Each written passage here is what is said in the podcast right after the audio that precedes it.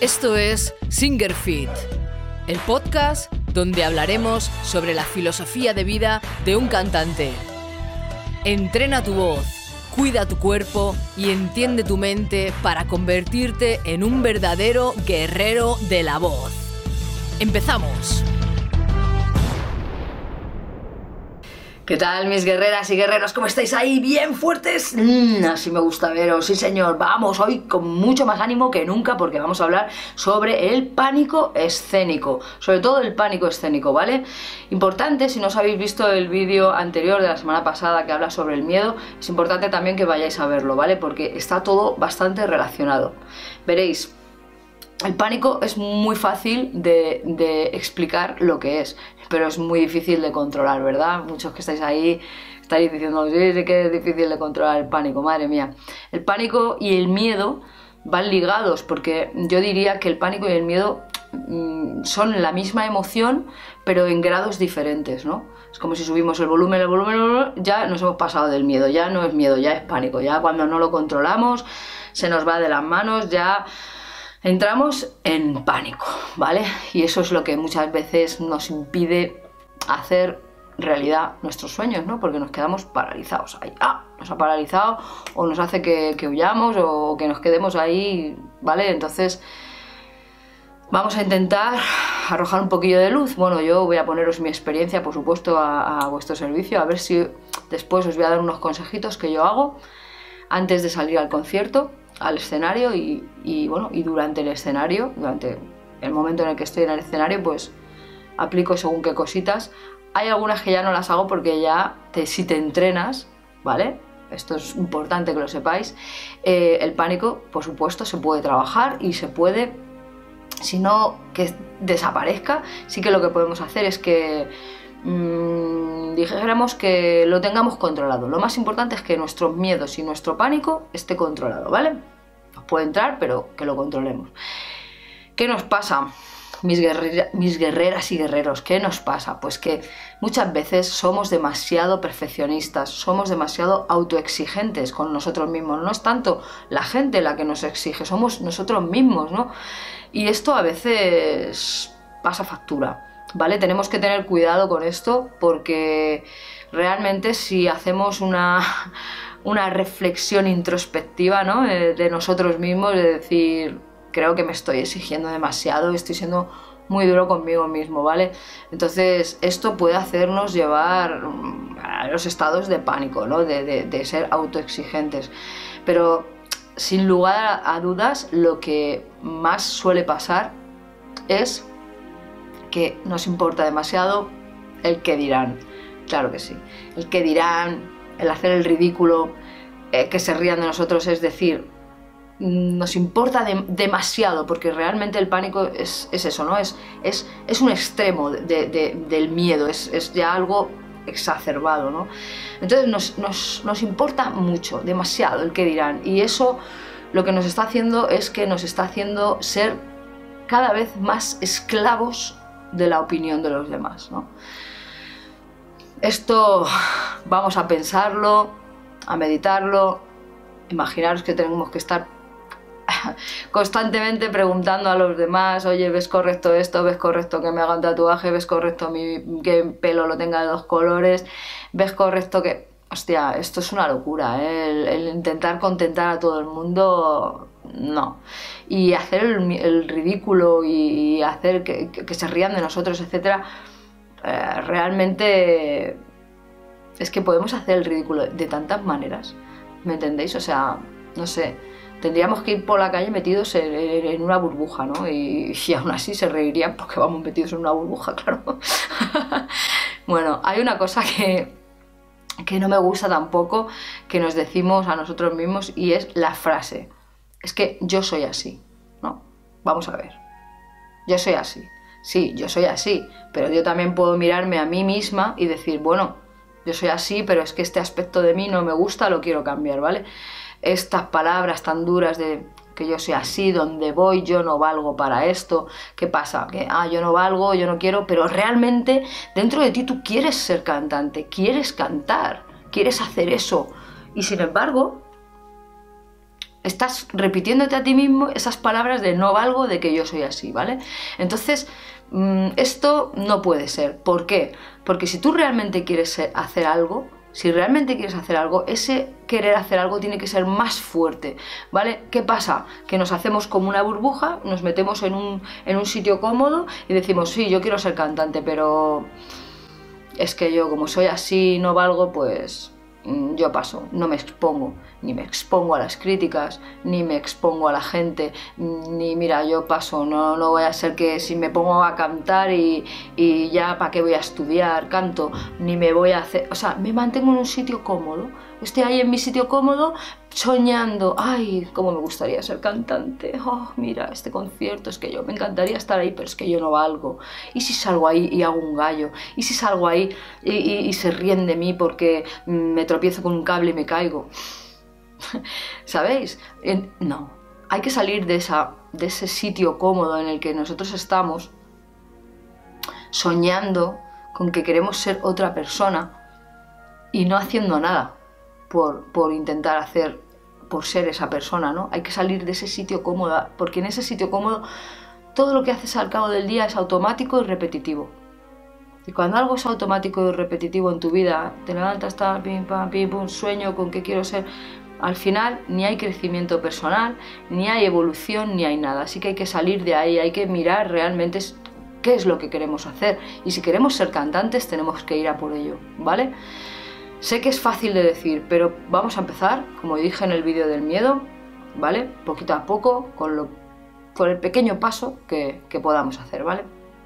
Fijaros, nosotros muchas veces, si os dais cuenta, esto lo habréis escuchado un montón de veces, que no son las situaciones, ¿no? No son las situaciones las que nos hacen entrar en pánico, es cómo nos tomamos esas situaciones, ¿no? Mirad, daros cuenta, por ejemplo, eh, hay otros cantantes, cantantes, mirad, Adele, por ejemplo, eh, es una persona que la tuvieron que hipnotizar y todo para poder cantar en no sé qué concierto en no sé qué entrega de, premios, de los Grammy, me parece. La tuvieron que hipnotizar. Robbie Williams, por ejemplo, también es un tío que, imaginaron, ¿no? Robbie Williams, o sea, lleva toda la vida cantando esa persona y tú lo ves y dices, hmm, joder, Robbie Williams y tal. Pero este tío ha suspendido giras por un pánico escénico, escénico impresionante. O sea, el tío tenía un pánico escénico que lo flipáis, ¿vale? Por ejemplo, Axel Rose, este tío llegaba siempre tarde a los conciertos por muchas cosas, pero por una de las cosas era porque tenía pánico escénico. Él lo ha dicho en muchas entrevistas, es que yo tengo un pánico escénico que, es brutal. O sea, y tú le ves en los conciertos y dices, este tío tiene pánico escénico. ¿Sabéis? Barbara Streisand. Barbara Streisand para mí es una cantante impresionante que una vez en un concierto, bueno, he leído por ahí que una vez en un concierto se le olvidó la letra y pilló tal miedo y tal pánico a volver a salir al concierto, ¿veis? Es tan exigente, tan autoexigente, y pilló tal pánico que se tiró al loro. 27 años sin cantar, hasta que se volvió a subir a un escenario. ¡Hostia! Tiene tela, ¿eh? O sea, que esto del pánico es alucinante, es lo que os decía antes, que no son las situaciones, es como nosotros nos las tomamos. Ante una misma situación, una persona se lo toma de una manera y otra persona se lo toma de otra, ¿no? Pues imaginaros, Adele, toda esta gente que os he dicho, pues se lo ha tomado de tal manera, tiene una, autoexigencia y, una responsabilidad encima que han tenido que, cancelar conciertos, llegar tarde, hipnosis, etcétera, etcétera, etcétera. Mirad, yo una vez os cuento otra anécdota, ¿vale? Para que una anécdota muy cortita. Una vez tocando con Darkmoor en, en, un, en un concierto pequeñito, recuerdo, eran los inicios, ¿vale? Pero bueno, ya nos conocía la gente y esto, y vino muchísima gente a vernos, ¿no? Y, madre mía, y era un, un escenario más o menos grande, pequeño, bueno, mediano, ¿vale? y había un telón en la parte de atrás. Yo me pensaba que ese telón estaba en mitad del concierto, ahí cantando, dándolo todo, todo guay, y atrás del todo había un telón. Yo me pensé que ese telón, me pensé que era una pared. Entonces, no sé qué hice, que me fui a apoyar. Claro, imaginaros, me pegué una hostia que flipas. Pero no solo me pegué una hostia yo, sino que hice así y a la que me iba para atrás, pues todo lo que pillé por el camino me lo llevé. Cables, guitarras, micrófono, me lo llevé todo. Me pegué una hostia, me, me caí para atrás, pa. Y en esa, en esa ya no quería salir. Me caí detrás del escenario y no quería volver a salir. Vino mi manager, me dijo, venga, que tienes que salir y tal. Y le digo, yo no salgo, qué vergüenza, qué ridículo, madre mía, cómo voy a salir yo ahí de la hostia que me he pegado, que me lo he llevado todo, que he destrozado medio, medio escenario, ¿sabes? Y, dice, pero ¿cómo vas a...? Pero si estás a mitad de concierto, ¿cómo no vas a salir? Y yo, ay, que no, que no salgo. Y al final dije, venga, a la mierda. Me entró un pánico que flipa, ¿sabes?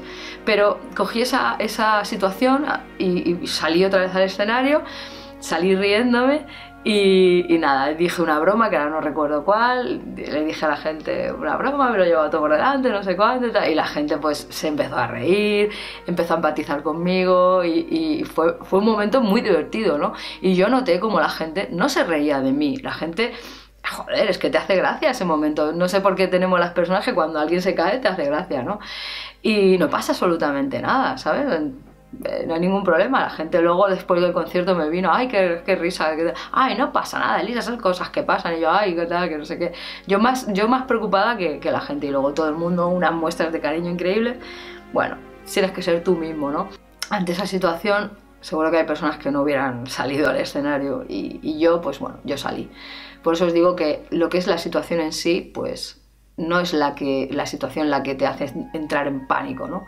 La situación es más, eh, eh, la situación es la misma, ¿no? Pero es la persona cómo se toma esa situación, ¿vale? Entonces, bueno, deciros, muy importante esto, ¿vale? Y me pongo a seria para deciroslo. Músicos, cantantes, amigos míos, mis guerreras y guerreros, hablar de esto no pasan absolutamente, no nos hace peor cantantes y nos hace peor profesionales, ¿vale?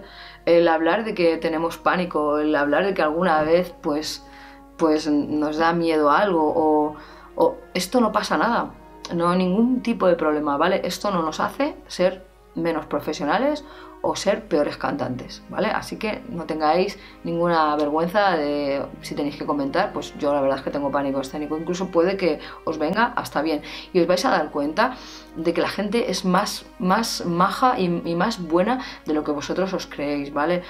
Realmente hay gente mala que se ríe de ti, pero de verdad os aseguro que es lo menos, lo menos. Yo, por mi experiencia, hay muchísima más gente buena en el mundo que mala. Así que tranquilos, que no hay ningún problema. Vosotros haced lo que os guste, verás como la gente os recibe bien, ¿vale?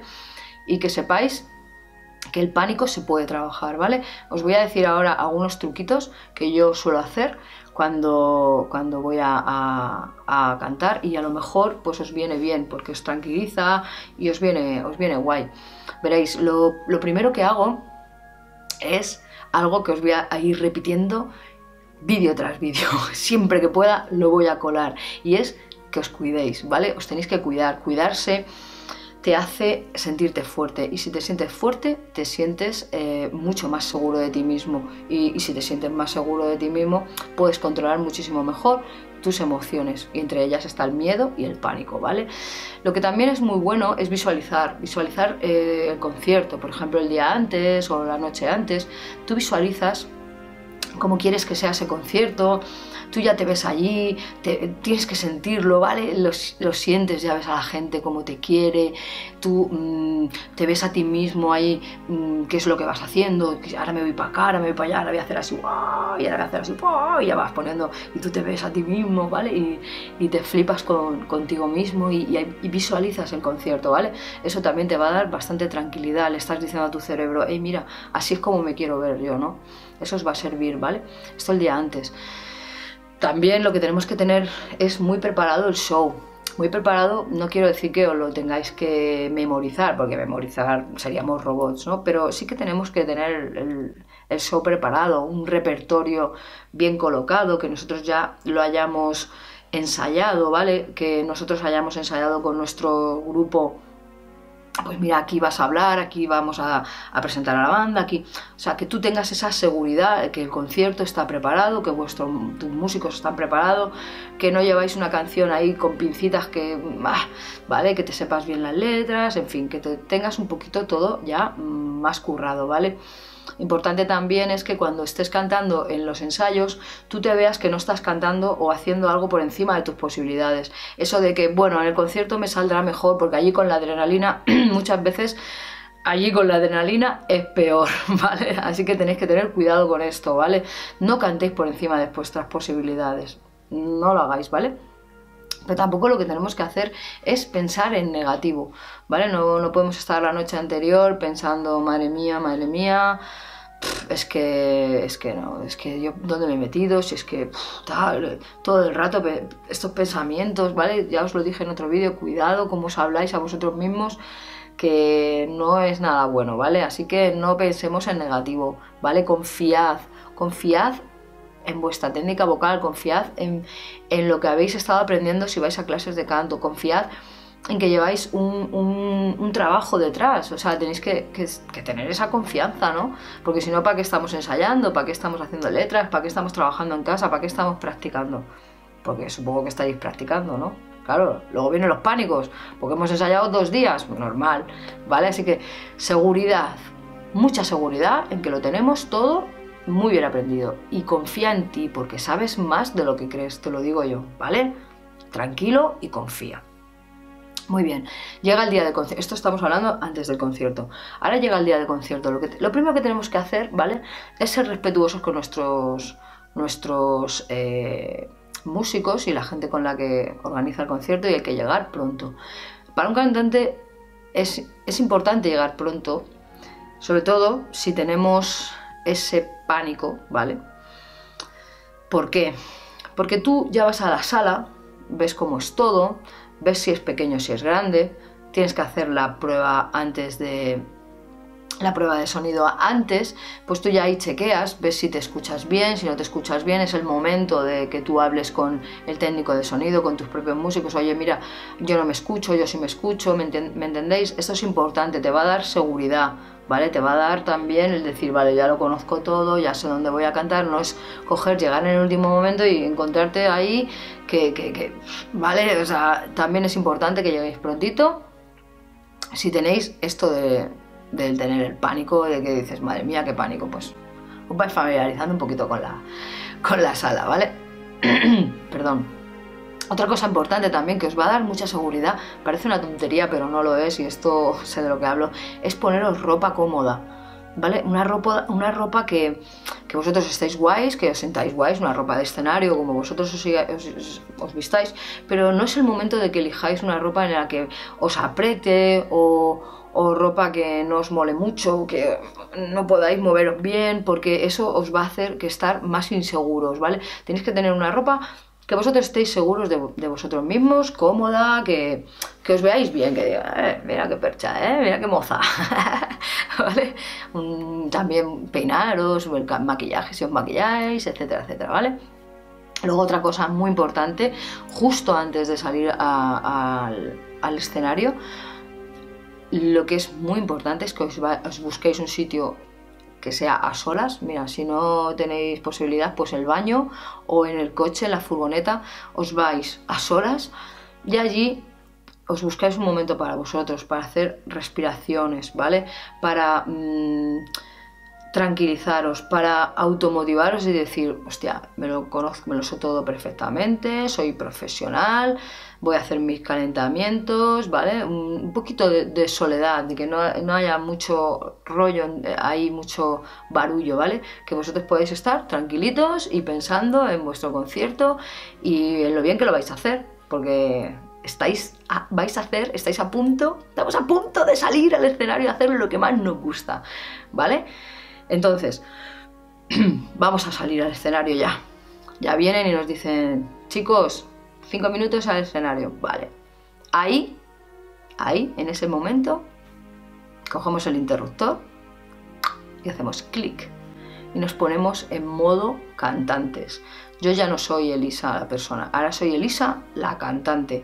Soy la persona que va a salir ahí y va a hacer un show yo tengo que tener la suficiente mm, inteligencia, vamos a decirlo así, o estar entrenado para yo poder coger y hacer clic en mi cabeza y decir, ahora voy a hacer, voy a ser artista, voy a darle al público lo que quiere, porque la gente viene a vernos, a nosotros, a toda la banda, a nosotros.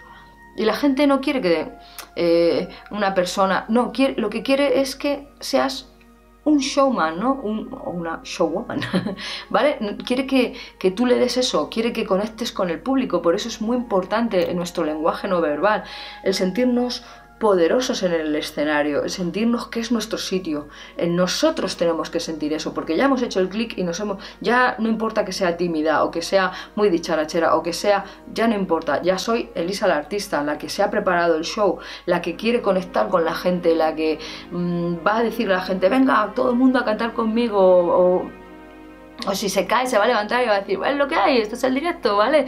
Ese tipo de cosas, ¿vale?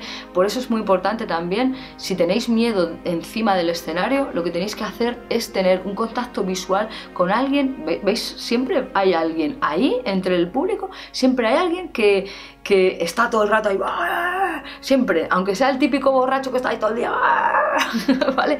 Pues nos centramos en esa persona. Esa persona nos va a dar mucha confianza porque, claro, si tú estás mirando para otro lado, pues a lo mejor hay gente por ahí que está a su bola tomando algo o se están riendo. Ni se están riendo de ti ni nada, están tomándose algo y a lo mejor están hablando de vete tú a saber lo que sea. Pero, o incluso no están pendientes ni de ti. Entonces tú puedes pensar, o tú o tu subconsciente, va, esta gente, mira, pasan de mí. Tú, tú desde el escenario a veces no ves muy bien, la verdad, pero otras veces sí que ves y ves ahí a la gente en la barra o, y tal y pasan de ti y tú no tienes que estar cantando y pensando, joder, estos no están mirándome, ¿no?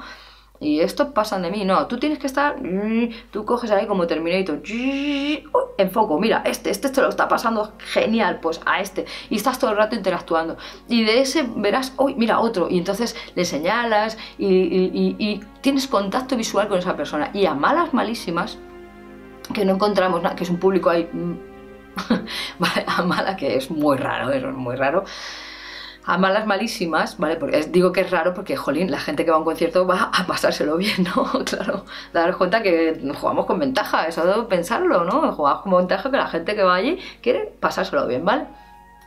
Entonces, si vemos que no hay nadie que esté ahí, siempre hay alguien que viene a vernos a nosotros, nuestro, nuestros familiares, nuestra novia o algún colega o algo. Entonces, enfocarlos en esa persona, buscad el contacto visual con esas personas que desde el escenario os están motivando. Como si no tenéis que mirar a ningún sitio eh, nada más, ¿vale? Solamente a esas personas o a esa persona. Eso os va a dar muchísima, muchísima seguridad. Y bueno, pues es el momento de adaptar el CD al directo, ¿vale? A mí esto me gusta muchísimo, ¿no? No es el momento ahora de ser perfectos, eh, es muchísimo mejor unas pequeñas desafinaciones o que se me ha olvidado aquí esta parte, es muchísimo mejor esto, pero que la gente se lo pase bien. Mm, yo sinceramente muchas veces tengo amigos que dicen, ¡buah! Los fulanitos de tal, perfectos, o sea, igual que el CD, lo mismo clavado bueno, pues para eso, ¿no? A mí lo que me gusta, hay de todo, ¿eh? O sea, yo personalmente, a mí lo que me gusta es adaptar el CD al directo y que la gente que venga a tus directos no venga a ver tu CD exactamente, sino que, hostia, tío, en el directo mola porque meten esto, el cantante hace esto y hace lo otro y mira, ha pegado aquí dos gritos que en el, en el disco no están y a mí yo lo prefiero, así que es el momento de disfrutar y de adaptar el CD al directo, es mi opinión. ¿Vale, chicos y chicas? Bueno, pues hasta aquí este vídeo que espero que os guste mucho y que os haya servido. Dejadme en los comentarios si vosotros tenéis pánico escénico y si lo habéis superado, si no lo habéis superado, si, si ponéis en práctica estos consejos y os van bien, ¿vale? No sé lo que queráis, amigos míos. Os quiero un montón, nos vemos la semana que viene, ¿vale? Y lo dicho, a suscribirse por aquí, a ver el vídeo del miedo por acá, aquí, ¿vale? Y nos vemos la semana que viene. Un besazo, siempre fuertes.